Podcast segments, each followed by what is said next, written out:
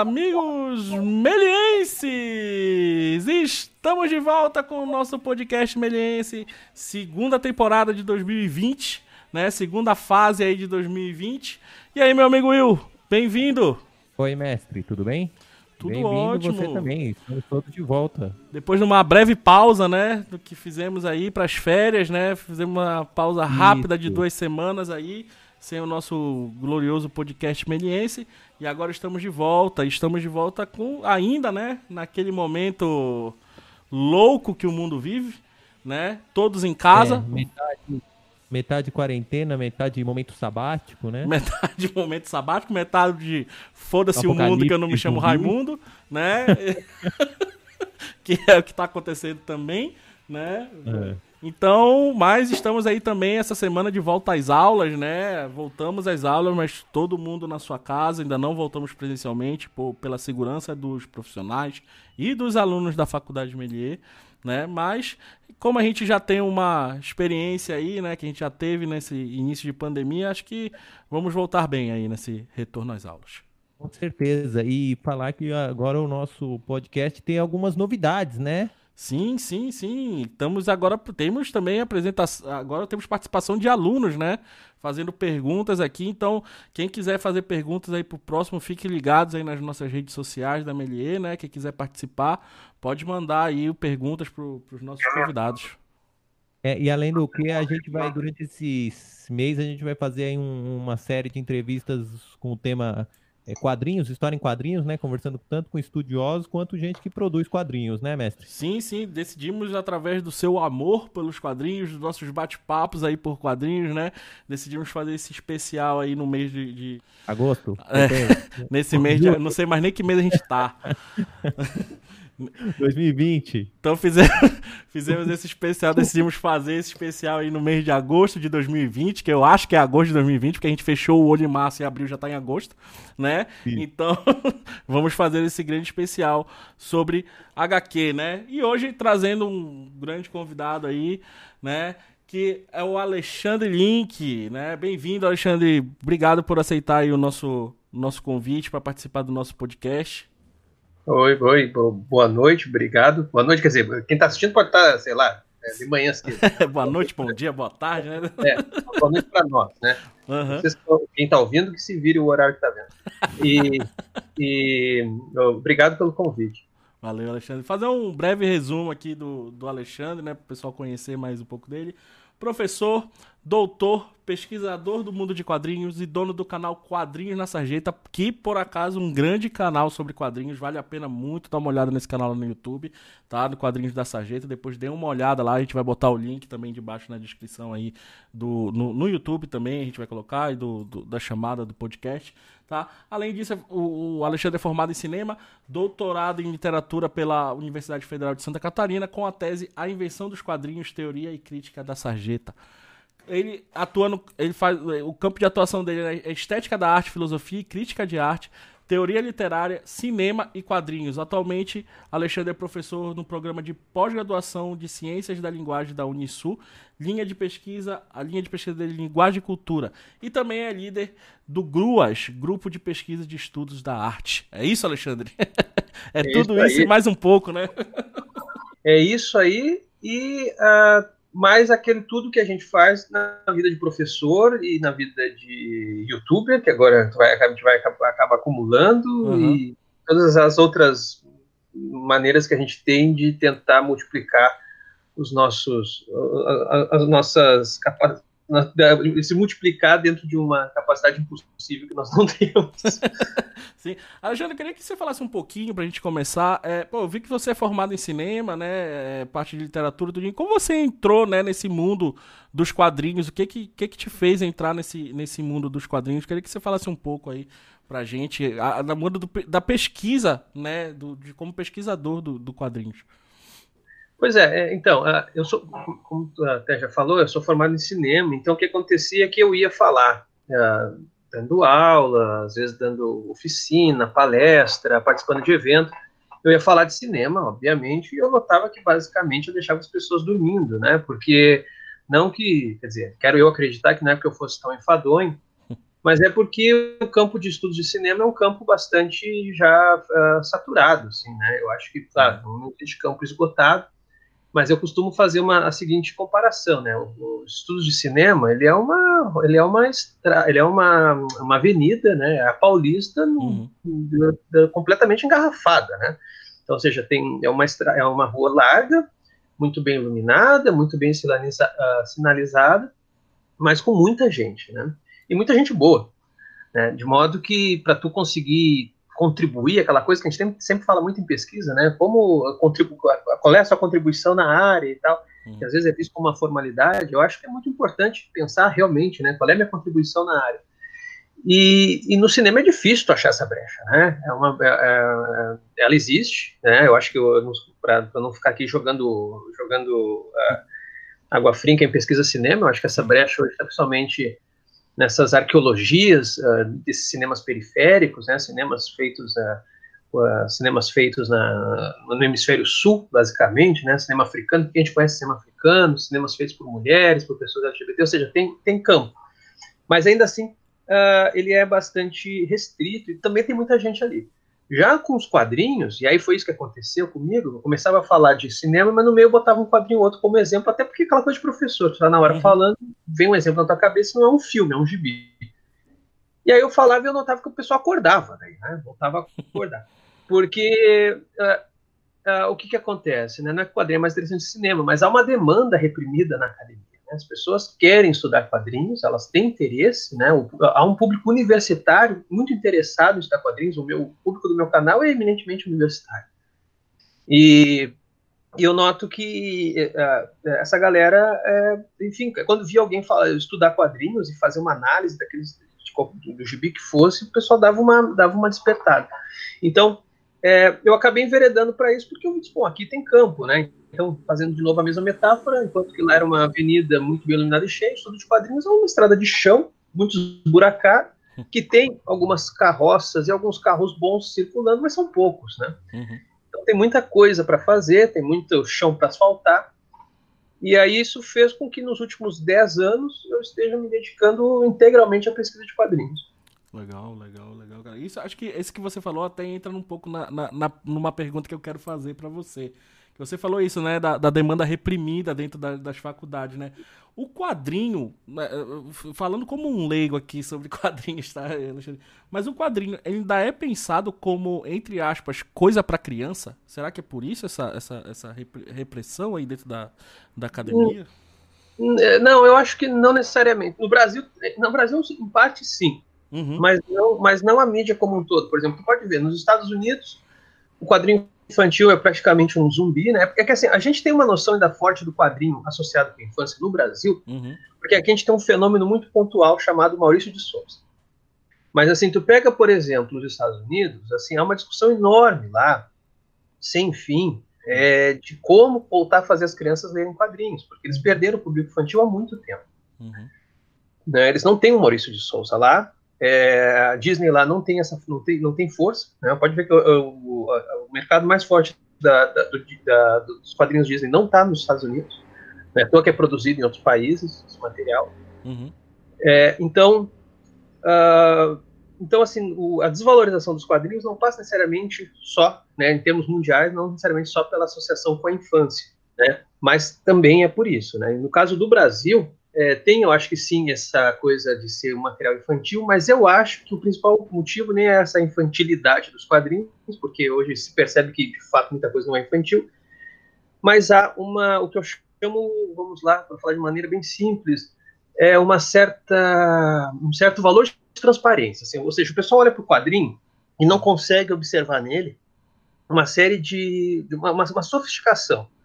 Entende? Ou seja, Entendi. olha nele e já vê de cara um enredo, ou ver de, uh, só analisa o enredo, o pessoal de letras faz muito isso. No caso do pessoal do cinema, só olha enquanto storyboard. Sim.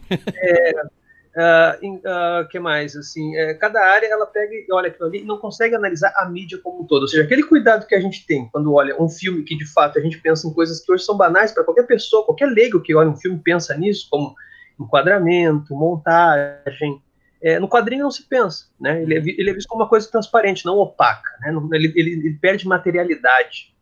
no, no olhar. E, é, e, é, e é isso é por causa de todo um, um preconceito histórico. Então, eu acho que isso faz muitas vezes que ele seja um objeto mal visto na academia, né? Ou seja, a priori já há um, uma predisposição de olhar para ele e dizer assim, tá, mas isso aqui não rende, é um material que não rende, ele não tem sofisticação literária, os desenhos não são tão bons assim, não sei o quê. E aí tu só para para pensar assim, tu olhou bem? Não quer olhar uma segunda vez? Tem certeza do que tu tá falando? É porque eu acho que tu não tá olhando direito, né? Tu tá precisando botar um óculos ou simplesmente se desfazer é, de um. Porque realmente a, a, palavra é essa mesmo, é um pré-conceito, né? Ou seja, é um conceito que já está formado e que ele, ele acaba é, forjando um filtro para aquele material, né? Sim, sim, muito bom. É, é, uma coisa assim como se ele é, tivesse só na superfície, não fosse possível se aprofundar, né? É uma, a leitura é rasa, né?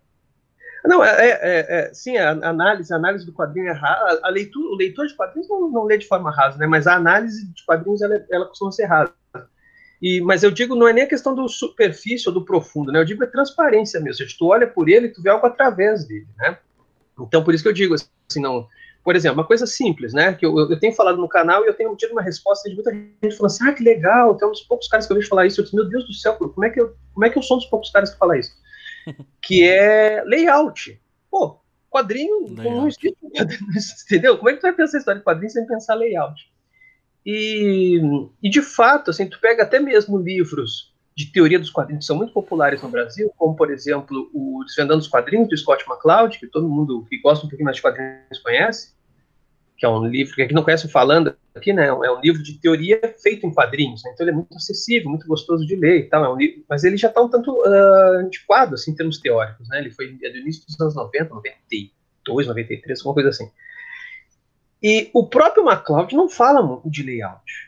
Entende? Então, imagina o cara que é um quadrinista, que faz um livro teórico de quadrinhos, ele não comenta isso.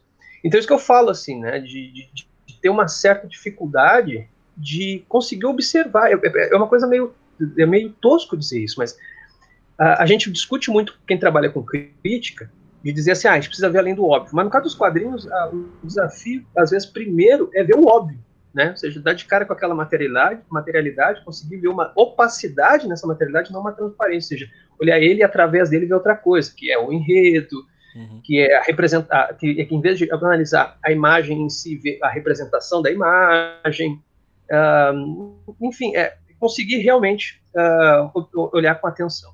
O Alexandre, eu queria fazer um. Eu acho que é uma evolução desse papo aí, que você explicasse um pouco o, o título do seu, é, do seu canal no YouTube, no Instagram, que também tem a ver com o seu projeto de pesquisa, a questão do, do quadrinhos na sarjeta. O que é quadrinhos na sarjeta e por que quadrinhos na sarjeta? Tá? Não, é assim, o, o, assim, o, meu canal, na verdade, ele é, ele é uma. O canal, o canal ele é jovem, né? O canal tem o quê? Um pouco mais de um ano. Uhum. Né? Embora eu peguei para valer, foi agora com a pandemia. A pandemia foi muito boa nesse, nesse único aspecto na vida, né? Que foi de permitir que eu ficasse mais em casa, eu conseguisse me dedicar mais para o canal, e aí eu fui encontrando um formato para o canal que ainda não tinha me achado. Mas o, eu, tive, eu tinha um blog para Mensageiro. Né? O blog eu criei em 2011. Então, juntando blog e canal, ano que vem fecha 10 anos. E eu criei, bem na época eu tinha recém entrado no, no, doutorado. Então, era um lugar meio que para eu uh, largar ideias, assim, despejar ideias que eu estava tendo no início da, da tese. É, então, uh, e, e, procurar interlocutor. Né? Porque isso é uma coisa que eu acho importante. Né? É, não sei se você, vocês são professores também, vocês acham, eu imagino que vocês vão concordar comigo, assim, porque uh, a gente, a gente às vezes fica nas nossas pesquisas, nas nossas, nas nossas viagenzinhas ali, hum. e a gente começa a perder interlocutor. Né? Interlocutor eu digo assim, da, de, de, alguém do, do, lado, da sala do lado, né? Hum. Alguém, interlocutor de corredor. E então, uh, no meu caso, pesquisando quadrinhos, eu não tinha no departamento de literatura ali, eu não tinha ninguém para falar de quadrinhos comigo. Né? Ninguém pesquisava quadrinhos. O pessoal só pesquisava coisa séria, né? Machado de Assis, Guimarães Rosa, era um pessoal muito ilustre, né? É, eu, eu, eu, eu, sempre, até uma provocação que eu faço é essa, né? Eu, sou obrigado a saber quem é Dostoiévski. Eles podem dispensar saber quem é Tezuka, né? Então, uh, então eu, tenho que ter um conhecimento dobrado de todo mundo, né? Eu tenho que saber tudo que eles sabem e mais o que eu sei. E aí o, o que acontecia é que eu fiz o, eu fiz o, o blog para eu poder caçar interlocutor e, sobretudo, seu menor pudor, ser corrigido. Porque eu não sabia nem se eu estava falando bobagem. Inclusive, o canal até hoje existe para isso, sabe? Se eu falar alguma imprecisão ali histórica, histórica, teórica e tal, eu acho barato quando alguém me corrige, sabe? Assim, não, mas isso que você está falando não bate, ó, dá uma olhada nessa referência, né? dá uma olhada nesse artigo, e eu acho maravilhoso, porque eu estou interessado justamente em aprender. Então, é, surgiu disso. E o na sarjeta foi por causa da, da, da, minha tese, né? É, o sarjeta tem a ver com, para ser bem sucinto, é, tem a ver com um estudo de uma certa uma, da percepção dos quadrinhos enquanto um objeto a sarjeta. Né? Não só a sarjeta que nos quadrinhos é um recurso, né? que esse, esse recurso às vezes em branco que divide um quadro do outro, às vezes é só um traço e tal, mas pensar a condição mesmo de sarjeta dos quadrinhos ao longo uh, da história uh, e, e a sua condição de sarjeta também perante, uh, sobretudo perante a história da arte. Eu posso continuar ainda desse pode, tempo pode. da sarjeta? É, então, a questão da sarjeta, por exemplo, você, você comentou é, do, num dos seus vídeos aí, você comenta do Akira, né? Uhum. Eu não sei qual que é o seu conhecimento, eu, eu, imagino que já é algum conhecimento que interesse a nós, pelo menos mais leigos, tipo isso, de como é visto no Brasil, já que você falou a questão de como é visto no Brasil e como é no resto do mundo, assim, porque teve uma trajetória de perseguição nos Estados Unidos, teve uma trajetória de perseguição no Brasil, quadrinhos enquanto é, uma mídia que é, corrompe a, o, é, as crianças, os jovens, torna eles menos alfabetizados, e não, não, me parece que aconteceu talvez, sei lá, no Japão ou na Europa. Eu queria que você comentasse isso, esse lugar do quadrinhos é, ser perseguido, ser de sarjeta, ser de, é, de uma leitura menos aprofundada? Como que você vê isso? Na verdade, essas as campanhas anti-quadrinhos, elas aconteceram no mundo todo no pós-guerra, né? É, e aconteceram também no Japão. Acontece que lá no Japão lá, o, o, o, bicho não se criou, entendeu? Assim, houve uma resistência, os artistas souberam resistir. O Osamu Tezuka, que tinha muito prestígio, é, é, conseguiu, se, se empenhou, era como tu imaginar que tivesse uma campanha de quadrinhos aqui e o Maurício Souza tomasse a frente e usasse o prestígio dele uhum. para conseguir é, fazer com que essas campanhas uh, desinflassem. Né? E, bom, enfim, lá eles conseguiram segurar e o resultado está aí. Eles têm uma, uma, indústria de uma potência absurda, né? Mas no resto do mundo isso aconteceu. Tu falou da, da Europa, nisso eu te, uh, assim, te corrijo, porque, uh, por exemplo, uma das primeiras leis de censura foi a francesa, que até hoje está em vigor. Acontece que ninguém segue. É, é, o pessoal fala assim, é só no Brasil que não tem lei que ninguém segue. Não, na França também tem. Né? Tem uma lei de 47, 48, ou seja, é, ali, logo, logo, depois do fim da guerra, é, de censura a, a publicação infantil. Ou seja, tinha, é, tinha uma cagação de regra. Até hoje tem essa. Estou falando, essa lei ainda está em vigor. Uhum. Tem uma série de limitações para poder publicar um quadrinho, né? Porque como é todo, a priori é voltado para as crianças, então não pode ter isso, não pode ter aquilo, não pode ter aquele outro. E essas campanhas tiver, rolaram para valer, rolaram na Indonésia, rolaram na Austrália. Na Austrália teve um caso muito doido, porque um quadrinista é, era, um, era um assassino mesmo. Então usaram aquele motivo, assim, teve um caso de um quadrinista que matou, um estuprou, que matou uma mulher, hum. e usaram aquele caso, dizendo, olha, veja como isso aqui é uma mídia Nossa. pervertida, porque até seus autores são pervertidos e tal. E aí o, isso, isso, isso aconteceu no mundo todo, no mundo todo. O, no Brasil, é, eu tenho uma colega professora, né? Isso é uma indiscrição, não vou dar o nome dela então, né? Mas ela, ela tem quase 80 anos. E ela me contou que é, ela teve momentos que tiravam ela da sala de aula, ah, eles faziam uma pilha de gibis na, na, na eu sou gaúcho, né? Eu falo cancha. Né? O pessoal chama de. Como é que é? é eu sempre. É, hoje o pessoal. Quadra de esporte. Uhum. É, e, e aí faziam uma fogueira de gibi. Porra, os caras tinham passado recém pelo nazismo, e sabe, é como se, é por isso que a gente não é uma raça condenada a não aprender porra nenhuma. E aí se queimava, fazia uma fogueira de lixo. Então essa, essas campanhas rolaram, uh, uh, o pessoal lembra muito da americana, porque de fato naquele momento era a indústria mais forte, então uhum. uh, onde o, o, impacto foi mais sentido, mas isso foi generalizado. É, vou mandar aqui a pergunta do aluno. Boa, aí, boa. O nosso aluno, o Luiz Horácio dos Santos, no curso de produção audiovisual, mandou uma pergunta pra gente. E vale colocar que o Horácio é, faz quadrinhos também. Legal, legal. A gente, a gente vai até convidar alguns alunos aqui, né, durante esse especial, para falar sobre essa produção aí de quadrinhos, né? Como é que estão tá acontecendo, como é que eles estão vendo essa produção de quadrinhos aqui no Brasil. Mas vamos mandar aqui a pergunta do Horácio. Olá, pessoal. Primeiramente eu gostaria de agradecer, né, pelo convite de poder participar desse podcast. E eu tenho umas perguntas para o Alexandre. Na verdade, são duas. O Alexandre, é, são curiosidades, né?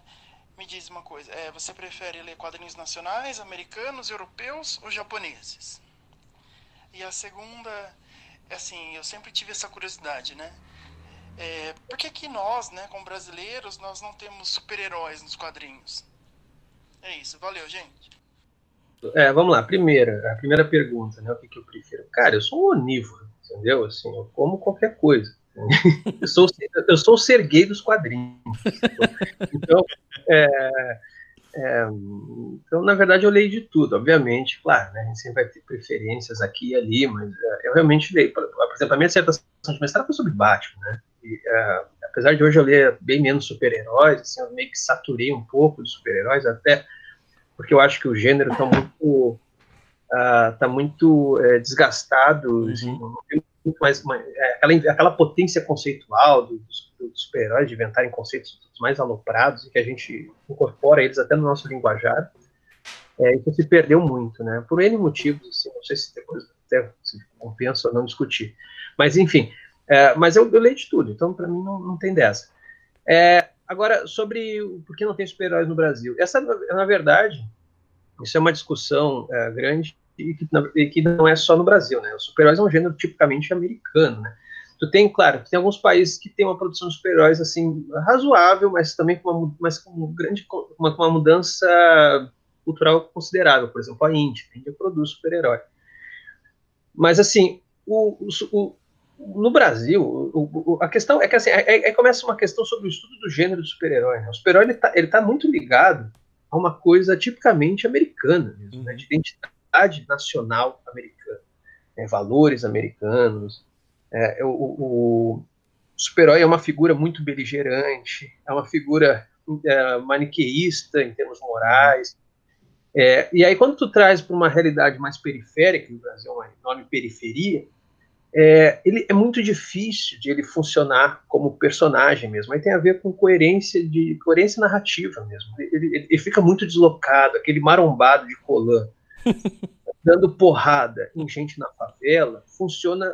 Aqui vira um, aqui vira um fascistão, tu entende? Não funciona uhum. de, aquele conflito. Vai dizer, ah, ah, tem gente que vai dizer, ah, Batman é fascista também. Mas pelo menos tanto Batman, Superman, esses caras eles são personagens um tanto ambivalentes. Eles têm um lado esse, esse lado mais uh, autoritário, que de certa maneira representa a manutenção de, de valores uh, que podem ser questionados, mas eles também são figuras que têm toda uma crise interna, são, são, são personagens interessantes, não é à toa que a gente gosta deles. É, eles têm dilemas que são dilemas morais que são legais. Uhum. Agora, tu traz para o Brasil, por causa justamente da nossa realidade social, isso, isso se complica tanto. Então, é difícil mesmo adaptar, né? Uh, e, e, e, aí, e aí também se soma com outros fatores. Né? No caso do Brasil também, há de se acrescentar outra coisa. O Brasil não forma historicamente bons roteiristas de quadrinhos. Nós não temos, como por exemplo a Argentina teve, um Hector Osterheld, o roteirista do Eternauta, do Morte Cinder. O Hector Osterheld não só foi tão foda que ele ensinou os, os italianos a escrever, fazerem roteiro. Não só ensinou os argentinos, como os italianos. O quadrinho italiano que a gente conhece hoje muito aprendeu com Osterheld. Então, assim, uh, o Brasil não, não teve, teve, Temos roteiristas no Brasil, né? É, mas, assim, um que tivesse essa força, por exemplo, que o Osterheld teve, que o Osterheld é o, nosso, é o Alan Moore do, do Hemisfério Sul, uhum. é, não, não existe, né? Então, isso também eu acho que dificultou para alguém dizer assim, ah, não, deixa, deixa eu deixa que eu mato no peito, né? Assim, vou pegar um super-herói, vou tentar pensar o gênero super-herói no Brasil, fazendo uma série de adaptações, como os indianos fizeram. E apesar de eu não ter leitura praticamente nenhuma de super-herói indianos, eu sei que lá eles se viram, mas de um jeito a lá Bollywood também, uhum. como eles fizeram com o cinema deles. Sim, sim. Acho que esse negócio do herói que você falou aí, da, da saturação, né, também veio até por causa do cinema, né? O cinema pegou um nicho aí de super-herói que não parou mais, né? Deu certo, então vamos lá.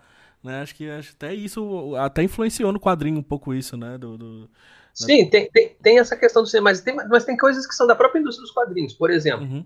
a questão dos autores não não, não, não, basicamente assim, a gente tem a questão dos royalties e tal, mas uhum. o conceito que tu, vamos supor, eu criei, eu vou criar para o homem de, eu assumo um do homem de ferro, aí eu crio para ele um vilão, eu, eu posso, eu vou ser acreditado como autor, mas quem vai ganhar rios de dinheiro com aquele vilão, não vou ser eu, vai ser a uhum. Marvel, que hoje é da Disney. Então, o que, que hoje os autores fazem? É, eles não faziam isso até 30 anos atrás, porque isso não tinha essa possibilidade, hoje tem. Então, o que, que eles fazem? Se eu vou inventar um negócio, se eu tenho uma ideia muito boa, eu não publico na Marvel. Eu não publico na DC, eu vou publicar na Image. Uhum. Eu vou publicar em trabalhos que eu sei que os personagens vão ser meus. Então uhum. o que acontece? Hoje, os grandes autores de quadrinhos que estão trabalhando com super-heróis, eles usam os super-heróis como trampolim para seus projetos autorais. Então, as grandes sacadas que eles têm, eles guardam para si. E eles e, e, eles estão mais certos em fazer isso, entendeu? uh, só que isso acabou fazendo com que o próprio gênero se tornasse um gênero de reciclagem. Eles só reciclam conceitos velhos, eles não criam conceitos novos. É também, paralelo a isso, acho que toda discussão ela se entremeia uma na outra, que é, é um vídeo que eu gostei muito do seu canal, que você fala em defesa do quadrinhos ordinário. Uhum. Eu acho que tem a ver também, você está falando do super-herói, do gênero super-herói.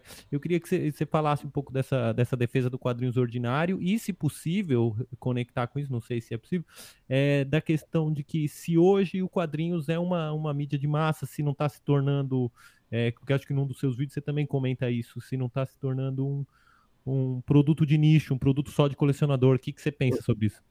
Tá. Bom, sobre o quadrinho ordinário, é, eu falei dele no sentido de é, quando, porque assim, Uh, muita gente fala, até me pergunta, até na condição de professor e tal, é, como fazer alguém gostar de quadrinhos, né? Como quadrinho indicar. E longe de eu ser dono da verdade, mas a experiência que eu tenho é que toda vez que tu quer começar a fazer alguém lendo por um grande clássico, isso é um desastre. Né? Faz um paralelo com a literatura. Uma pessoa que não está acostumada a ler romances, tu vai entregar de cara para ela James Joyce, vai entregar é, Clarice Lispector, pô, não, né? Entrega ali um, aquele, aqueles como é que? Aqueles, aqueles romances de banco que tem um cara que sempre sem camisa rasgada, com o peito cabeludo, e uma menina com, com, com o peito de fora, sabe? Começa por ali. Eu, o que eu quero dizer assim, é, eu acho importante que eu, eu, acho que é muito importante o quadrinho ordinário como uma forma de ordinário no sentido não pejorativo da palavra, né? É, o ordinário do todo dia, é, porque ele é importante para a sensibilização da própria mídia. Aquilo que eu comecei falando lá atrás, né? A gente não é sensibilizado a essa mídia. Então, o quadrinho ordinário ele ajuda, e ajuda muito. Né? E o que, que seria um quadrinho ordinário? Pô, são essas revistas mais periódicas, são os super-heróis que a gente falou, é a Turma da Mônica, são os quadrinhos Bonelli, olha o fenômeno Tex no Brasil. Tex no Brasil é um troço absurdo, absurdo. É, Hoje em dia, qual é, o, qual é o personagem de, de quadrinhos no Brasil que tem mais revista por mês? É Batman, Superman? Não, é Tex. Pode crer, né? verdade. Então, uh, e também alguns, alguns mangás shonen, né, que geralmente tem um, tem um diálogo com ou pode ser seinen ou shoujo, mas enfim, que tem um diálogo, que geralmente são shonen, que tem um diálogo com, uh, com anime, uhum. né? Então esses, esses um, algum anime de sucesso, então esses, uh, esses, esses, essas publicações eu acho que elas têm um potencial muito bom assim de, de, de introduzir alguém no mundo dos quadrinhos. Né? Mas, claro, mas isso é de pessoa a pessoa, dependendo da pessoa que está falando. Por exemplo, se essa pessoa é leitora de, é leitora de James Joyce, já, então talvez seja bom mesmo chegar com ela já soltando uma bomba nuclear, né? Vai ler o ótimo, né? Mas eu acho que é meio tosco no final das contas. Uma pessoa que nunca leu super-herói vai ler o ótimo, ela não vai entender nem por, ela vai, não vai entender que desconstrução é essa, porque ela não construiu nada, entende? Então esse que é, é, é nisso que eu é, é isso que eu problematizo. E em relação à, à, mudança dos quadrinhos, de ser de massa, de nicho, isso é uma discussão que está muito atual, porque agora com a pandemia, isso o pessoal está falando muito de mercado, né? Não é bem minha área, trabalho mais com a estética de quadrinhos, mas assim, desde os anos 60 os quadrinhos estão se despopularizando, né? não é de agora. É desde os 60. Né? A gente não tem essa sensação tão clara, porque ao mesmo tempo que ele foi se despopularizando, ele foi se legitimando artisticamente, se legitimando literariamente. O fenômeno graphic novel, que é um fenômeno ali, uh, começa a ganhar forma no final dos anos 70, mas explode mesmo nos 90, uhum é um fenômeno que a gente olha assim e fala assim, ah, é uma popularização dos quadrinhos. Não, não foi, foi, uma, foi ainda mais uma despopularização, foi uma elitização, é uma coisa burguesa, de livraria, de, de né, edição formato livro, e aí depois foi virando capa dura, agora já é capa, agora eles falam tem, agora tem um vocabulário que eu não domino mais, virou um papo de louco, né, look screen com acetinado, com não sei o que, todo mundo tá dominando, todo mundo virou funcionário de gráfica agora, né, e, uh, quer dizer, esse processo então está em curso há pelo menos 60 anos. né? É, tem como reverter? Eu, eu duvido muito. Né? Há quem acredite que o, as webcomics podem fazer isso, né? Uhum. É, eu, eu, e, e, na Ásia eles são muito fortes. Talvez, eu não sei, teria que entender mais do mercado. Eu não entendo suficientemente bem do mercado asiático para dizer se lá isso tem capacidade de reversão. Né? Porque até mesmo lá também tem um processo mais vagaroso, mais contínuo de, também de despopularização. Agora, o, aqui no, no Ocidente, eu tenho a, sensa, a, sensação que eu tenho é que a galera que lê webcomics chama a galera que lê quadrinhos normalmente. Basicamente, quem não tem grana para comprar impresso, vai lá e compra uhum. digital, ou, ou começou pelo digital, mas se puder, compra impresso, seja o mesmo público, é isso que eu quero dizer. Então, é, não sei, não sei se tem como voltar a ser de massa, né? Eu acho que, nesse sentido, eu acho que eu, eu concordo mais com o Grant Morrison, que uma vez ele comentou, agora nem sempre está no livro dele, aquele, o, o Super Deuses, ou foi uma entrevista, não vou lembrar agora onde eu vi, que ele falou assim que os quadrinhos do século XXI iam ser que nem ópera. Né? Quem é que vai na ópera? Né? Me diz vocês dois aí, quando é que vocês foram na ópera? é, ou seja, é um troço que tem tempo curta, vai continuar vivo, porque essa galera curte isso aí, mas é um troço ali para um grupo seleto, que não, não vai acabar, mas é, é um grupo que até se recicla, né? Ou seja, surgem pessoas novas, mas nunca o suficiente para isso se tornar algo de massa. Sim, acho que, acho que se, se, a gente for comparar com, com o mercado de massa e, e anti, antigo, que eu falo coisas que já vêm lá de trás, né? O mercado do vinil, né? Nessa na, na, na pandemia aí também cresceu de uma maneira absurda, mas é isso. Já é um, uma coisa que o vinil lá atrás era um negócio de massa, né? Que todo mundo conseguia comprar. Hoje em dia você não compra um vinil no mínimo de 100 reais. Uhum. Né? Um vinil de bom. Então, acho que é bem isso mesmo, né? Existe, nunca vai morrer, mas vai acabar se tornando um nicho muito restrito, né? Vai acabar se tornando um nicho muito restrito aí. É. É, e tem aquelas discussões sobre teoria da cauda longa, né? Eu, eu fico pensando assim, ó, se existe espaço nesse nosso modelo econômico atual para alguma coisa que seja de massa. Porque pode ver que hoje o que é de massa são os, são os veículos que fazem as, as, as vendas. Ou seja, que é de massa no Brasil? É a Amazon. A Amazon é de massa. Uhum. Agora, os produtos da Amazon, quase nada do que a Amazon vende é de massa. Vende todos, quase tudo que a Amazon vende é algo para algum é para um grupo, na verdade, razoavelmente pequeno. Quando a Amazon se orgulha, quando ela fundou nos Estados Unidos, ela, se orgulha em dizer, ah, a loja que tem de tudo, é porque, na verdade, ela precisa ter de tudo, porque é desse jeito que ela ganha dinheiro. ela ganha dinheiro vendendo coisas para poucas pessoas, mas vendendo de tudo para poucas pessoas. E, e você pode ver que isso acaba sendo um modelo de negócio. o próprio cinema, né? A gente gosta de uhum. pensar, a gente acha que o cinema ainda é, um, é, um, é uma arte, é, um, é, um, é, uma cultura de massa.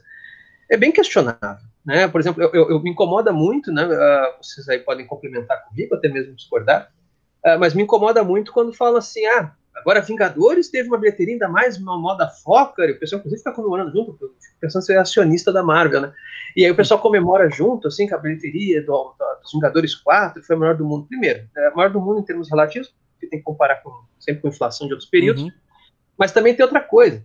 Hoje os ingressos são muito mais caros, porque são shoppings, e porque também são em 3D. Então, na verdade, por mais que tenha tido uma arrecadação maior, o número de público é infinitamente inferior. Uhum. Então, o que está tendo, na verdade, são filmes cada vez menos vistos. Né? Hoje, por exemplo, hoje a indústria do game move mais dinheiro que a indústria cinematográfica. Sim. Né? E o game hoje está. Tem, e, e, e, e, tu entende game como de massa? A tua avó joga videogame? Tua, teus pais jogam videogame, entendeu? Uh, não. Então, se tu não entende game como massa e ele move ainda mais grana do que o cinema, então talvez o cinema também não seja mais de massa. Sim, é, é o sonho do é o sonho do game, né? Transformar-se em uma, uma, uma, arte de massa, mas é isso que você falou. É, tipo, o ingresso do cinema é dois por um, né? Você paga um ali e tá pagando dois como se fosse antigamente, né? Por isso que a bilheteria são gigantescas, né? O valor do, do, do, do produto é muito grande hoje em dia, né? Sim, sim, sim muito bom. É, Will? Isso, é, isso daí que você fala do, do cinema, que é isso. É, o pessoal antigamente, se a gente voltar lá na época do, dos poeiras, quando os filmes ainda não eram nem longa-metragem, as pessoas entravam no cinema assim, é, para como se fosse o valor de comprar um chiclete, de comprar um pão. uhum. né? A época dos poeiras. E depois o cinema, aos poucos, foi também se tornando elitizado, talvez como os quadrinhos também tenham se tornando, né? Eu acho curioso, esses dias aí eu tava querendo ler uns gibis do, do Pato Dono, de Patinhas, tava com saudade de ver, aí fui procurar na Amazon, e hoje é vendido, o, o por exemplo, coleção Karl Barks, vendido com capa dura. E eles falam, caramba, isso daqui era vendido super barato das bancas, né? Papel jornal. e hoje, para você comprar, você tem que colecionar. Você tem que ser um colecionador, né? Sim, sim, não, é tudo, né? Tudo, tudo. Há uma. Tudo virou material de colecionador e outra coisa, né? É, por isso que, é, por isso que a, a, volta ao papo do, do ordinário, né? Porque tudo passa por, por ser um conhecedor, né? O que falou tu tem que saber quem é o Barks. O Barks, inclusive, em vida, era contra ele ser acreditado nos gibis dele. É uma figura engraçada, né? Muitos, a maioria dos artistas querem ser acreditados, ele era um artista que não queria ser acreditado. Não que ele tinha vergonha e tal, ele achava que não era necessário, ele queria que lessem as histórias dele, o crédito dele não, não precisava botar o nome dele em lugar nenhum. E, mas ele teve o azar de ser muito longevo, morreu com 90 e tantos anos, então ele recebeu todos os louros e homenagens possíveis. E o. Então, assim, tu não, não, não sabe ler agora, entendeu? É bem isso que eu falo assim, não, não é ler Pato Donald, não é ler Tio Patinhas, é ler Pato Donald Tio Patinhas do Karl Barks, ou do Dom Rosa, ou, tu entende? É, assim, é sempre, já é um papo de conhecedor. É, é, assim, a própria construção da edição, assim, a informação que a capa te traz já é uma coisa convidativa. Uhum. É uma coisa convidativa, não, é uma coisa que, é, que uh, chama primeiramente um especialista. Né? Não é um cara que desavisadamente passou a vida e disse assim, ah, é só o Jabi do tio Patinhas. Não, não é. Ô, Alexandre, é, aqui a gente sempre pede é, é, algumas dicas. Você, você, já até deu aí um pouco de dicas de como entrar nesse mundo do quadrinho. Mas você, como um pesquisador, como leitor e nós como formadores de artistas. É, você já comentou sobre o layout, né? O que, que você acha que o, o, você, como leitor e pesquisador, olhando pelo outro lado, né? O, o cara que vai receber o, o, projeto final, o que, que você acha que está faltando aí no mercado de, de, dos artistas olharem melhor? Você já falou do layout, se você quiser até explorar mais sobre o layout, eu acho interessante. Mas o que, que você vê que está assim, tá sentindo falta no mercado que essa galera que está se formando agora, essa base que a gente está formando, pode prestar mais atenção? Tu diz assim, o que, que artistas, eh, jovens quadrinistas estão é, pecando? É, é o que, o que, qual dica que você pode dar como leitor, né, como pesquisador de tipo, ó, oh, prestem mais atenção nisso daqui, eu acho que tá faltando mais isso aqui no ah, mercado, sabe? Tá. tá. A primeira coisa é roteiro, por mais que pareça é, sabe? É, mas é, é, fato. Assim. A gente tem no Brasil, é, sem falso patriotismo, é, desenhistas é, de, assim, de competência mundial. Não é à toa que estão alguns saindo para trabalhar fora, ou tendo seus chibis, conseguindo que seus chibis sejam publicados fora, porque nossos desenhistas são muito bons. A gente tem uma tradição de desenhistas excelentes. Uhum. É, nisso a gente não deve, e, e diferentes estilos. Né? Talvez é, a gente não tem grandes, é, uma, uma grande tradição de desenhistas mais uh, realistas, né? Mas o pessoal, assim, que tem um traço mais uh, cartunesco, nossa, a gente tem, a gente humilha, humilha mesmo, assim, tem uma, uma variedade absurda. Uh, só que é, mas em roteiro a gente não tem essa força. Não temos, não temos. Né? Assim, a gente tem roteiristas no Brasil, é, só que os próprios roteiristas vão, uh, vão confidenciar isso para qualquer pessoa, que eles têm uma dificuldade, inclusive, às vezes, de fechar parcerias de trabalho. Porque os nossos artistas brasileiros eles estão muito acostumados a não dividir o trabalho. Né? Dizer assim, de, de é, aí eu acho que é preciso exercer uma certa modéstia e dizer, olha, cara, desenho pra cacete, mas tu não escreve tão bem assim né? Sim. Então, talvez fosse bom, até para tu aprender depois a escrever bem, nesse primeiro momento trabalhar com alguém, sabe? Divide o trabalho, né? Pega o roteiro de alguém, desenha o roteiro de alguém. É, e esse trabalho colaborativo, né, eu acho que o principal ponto é esse. Assim, esse trabalho colaborativo, eu acho que é uma coisa que falta muito, né? Então, é, o nosso mercado de quadrinhos, a produção de quadrinhos brasileira, eu acho que amadureceria muito se tivéssemos mais, mais colaboração entre os artistas. Uhum. É, sinceramente é isso. O resto eu acho que a galera tá mandando bem. Entende? Assim, nós temos uh, os outros elementos que tu falou que são importantes de prestar atenção: decupagem, layout, uhum. é, a, a, a, eu, eu chamo de um autor francês chama de Marion, que é a grafiação, ou seja, como é que o, o como é que o desenho e, a, e, a, e as letras é, produzem uma, uma, certa identidade visual e tal. Uhum. É, tudo isso aí é, é fundamental também, mas isso parece que o pessoal está fazendo já muito bem e até um tanto de, de maneira intuitiva. Agora, o roteiro é um entrave histórico nosso. Mas, oh, Alexandre, fazer uma provocação, não sei se vai ser uma provocação dentro desse raciocínio talvez tola, mas você acha que essa dificuldade de roteirizar, de criar grandes roteiros, de a gente encontrar roteiristas é, mais ricos, se deve a gente também não ser um, é, vamos dizer, um, um povo leitor, né? Vamos dizer, a gente não tem tradição de leitura, porque aí você também não, não gera uma pessoa que, escreve. Não sei se é um comentário tolo meu. O que, que você acha? Ah, eu acho que passa por aí, sim, mas uh, eu acho que passa, mas observando, o principal problema uh, nem tá aí, porque essa galera que produz quadrinho é uma galera que, que lê muito e tal, e quem consome também. Eu acho que o principal problema uh, tá em um certo mito do autor, sabe? Esse autor autossuficiente que faz sozinho, uhum. essa figura um tanto genial, ilustre, às vezes. Uh, isso, não estou dizendo que ele se, não estou dizendo que o quadrinhos brasileiro se imagina assim, mas isso é um tipo de coisa que uh, uh, que nos atravessa, né? Vem lá do romantismo, nos atravessa esse negócio. Uh, e, e, e, esse artista solitário ele acaba sendo acaba sendo uh, sinonimizado como o, o trabalho autoral. E, e, como há um certo ranço muito para os nossos quadrinhos brasileiros e com razão, esse quadrinho industrial assim feito feito a toque de caixa, como por exemplo super-herói muitas vezes é, é, o autoral acaba ficando muito é, muito identificado como uma produção solitária. E eu acho que é aí, é aí que começa a coisa da, a começar a dar curto-circuito. Eu acho que pode ser uma produção autoral, profundamente autoral e ser colaborativa. Agora, essa colaboração não pode ser, como tem sido, unicamente coletâneas, né, onde cada um faz a sua história e publica uma edição. Isso também é legal, claro, mas eu acho que essas colaborações tinham que ser de artistas, né? Penso eu que é, né, tem que ser essa sacanagem, né? Ficar cagando regra, mas eu acho que cresceria muito a produção de quadrinhos no Brasil amadureceria muito se esses, esses autores colaborassem, né? Por exemplo, para falar, pegar exemplos bem práticos, né? Eu acho muito interessante, por exemplo, o quadrinho francês, que às vezes tem dois artistas trabalhando junto e os dois sabem desenhar. E eles ficam se revezando. Tá, agora eu escrevo aqui para ti tu desenha. Na próxima a gente faz o contrário. E, pô, os caras vão amadurecendo junto, entende? tanto no desenho quanto no roteiro. Esse tipo de colaboração é muito boa. Né? E por que, que a gente não tem isso com tanta força aqui? Por exemplo, vamos falar de um quadrinho brasileiro que eu acho genial, que é Eles Estão Por Aí, que é da Bianca Pinheiro. A Bianca Pinheiro tem vários quadrinhos que ela fez sozinha, agora ela fez pela gráfica MSP o Mônica Força, né? Pouco tempo aí que saiu. Uhum.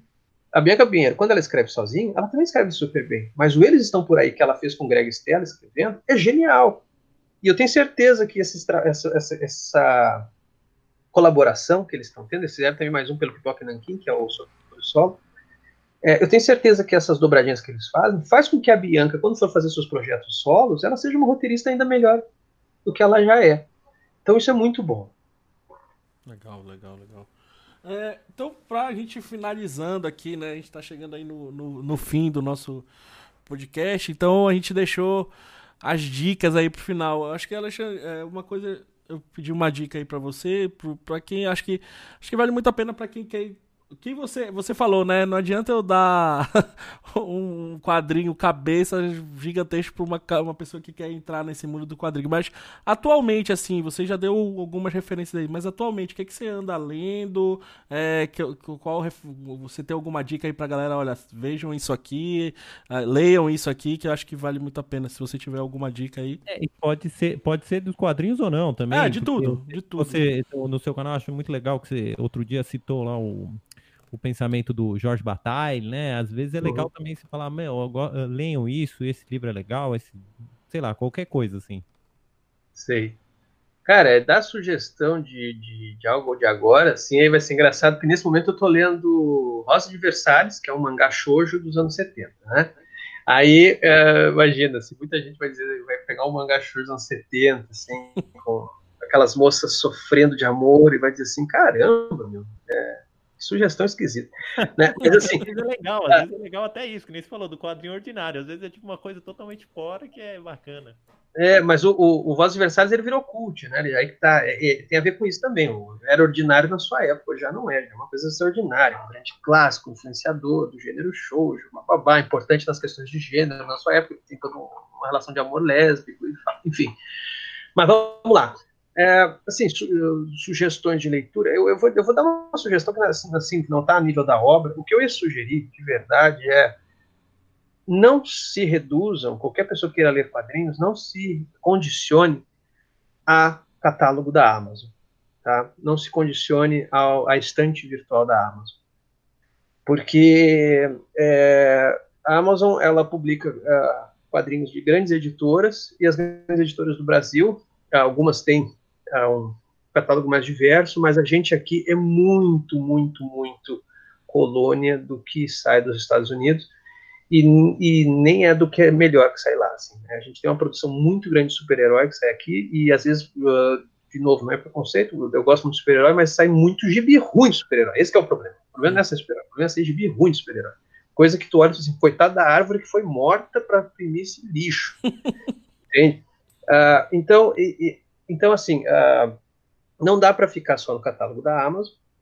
É, e, e a gente tem uma cena de quadrinhos independente brasileira muito boa, uh, sendo vinculada em outros, em outros espaços. Eu sempre destaco muito a Ugra, que é uma loja de São Paulo, que acaba meio que reunindo todo o que há de produção independente do Brasil, e até mesmo de fora do Brasil, um pouco, e que eu acho que é um lugar muito bacana é, de, de sempre espiar o catálogo e se informar do que, tá, do que, do que de melhor está sendo no quadrinho brasileiro.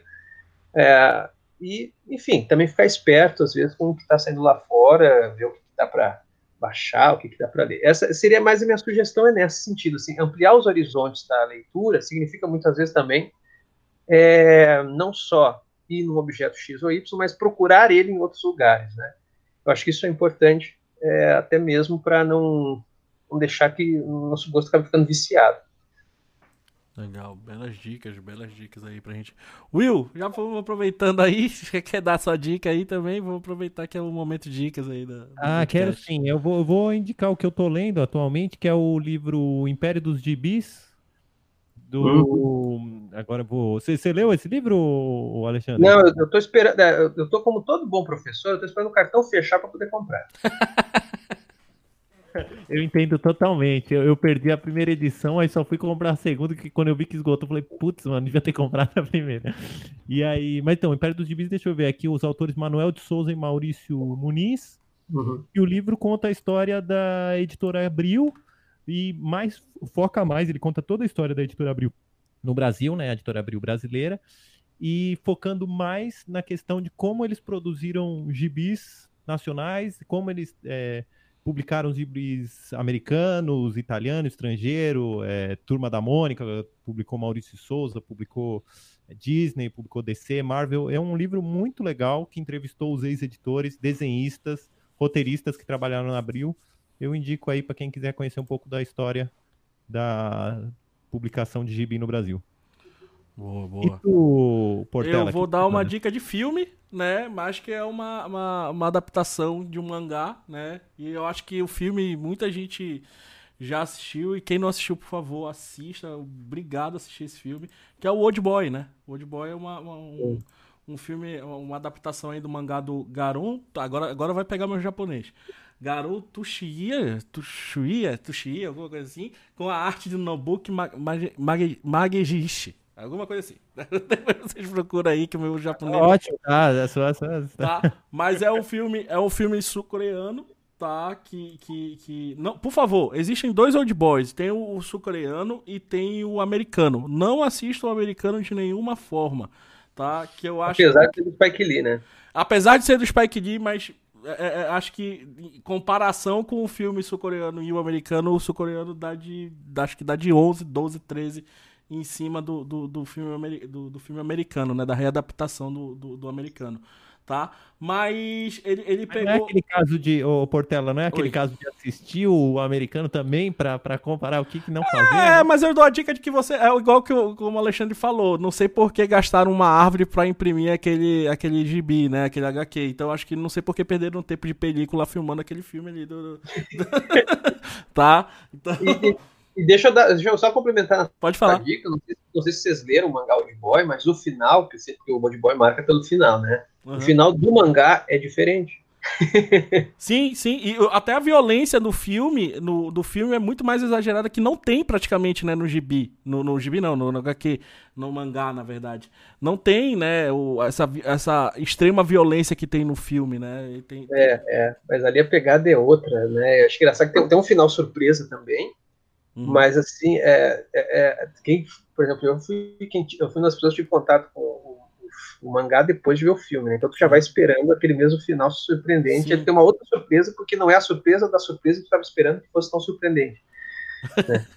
Então, ó, vale a pena, então, ó, então, já que a- a- pode valer a pena fazer o seguinte, assiste o filme sul-coreano e depois vai ler o, vai ler o, o mangá.